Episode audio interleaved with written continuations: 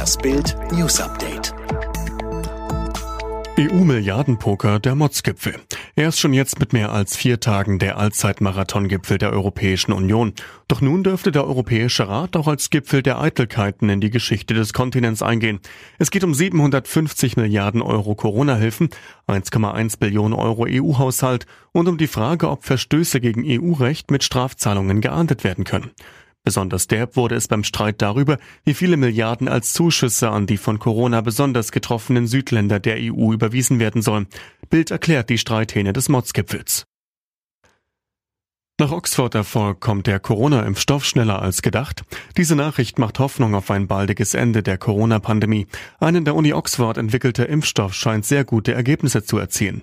Bei 1077 Personen führte die Injektion des Mittels dazu, dass der Körper Antikörper und T-Zellen herstellte, die das Coronavirus bekämpfen können. Professor Andrew Pollard von der Oxford Forschungsgruppe sagte gegenüber der BBC, die Ergebnisse seien äußerst vielversprechend. Großbritannien hat bereits 100 Millionen Dosen des Impfstoffs bestellt. Freundin über Opfer des Halle-Attentäters, ich bekam keine Antwort mehr auf SMS. Ab Dienstag wird Killer-Neonazi Stefan Ballier vor dem Landgericht Magdeburg zur Rechenschaft gezogen.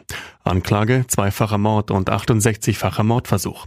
Nach dem Anschlag auf die Synagoge in Halle am 9. Oktober 2019 hatte er Jana L. und Malergeselle Kevin S. kaltblütig erschossen.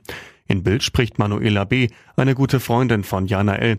Sie schrieb ihrer Freundin noch eine SMS, als sie im Radio von den Schüssen hörte. Pass auf dich auf. Eine Antwort bekam sie nicht mehr.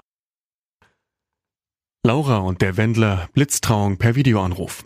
Und plötzlich waren sie Mann und Frau. Eigentlich sollte es die ganz große Traumhochzeit in Las Vegas werden. Doch Corona machte Michael Wendler und seiner Laura einen Strich durch die Rechnung. Anstatt wie angekündigt pompös vor laufender Kamera in der Glitzermetropole, schworen sich der Schlagersänger und seine Liebste Mitte Juni still und heimlich auf einem Standesamt in Florida die ewige Treue, verkündeten es danach via Instagram. Nicht nur für die Fans eine Überraschung, wie das Paar nun in der Vox-Doku Laura und der Wendler jetzt wird geheiratet verriet. Dortmund ebnet den Weg für Wunderkind Mukoko.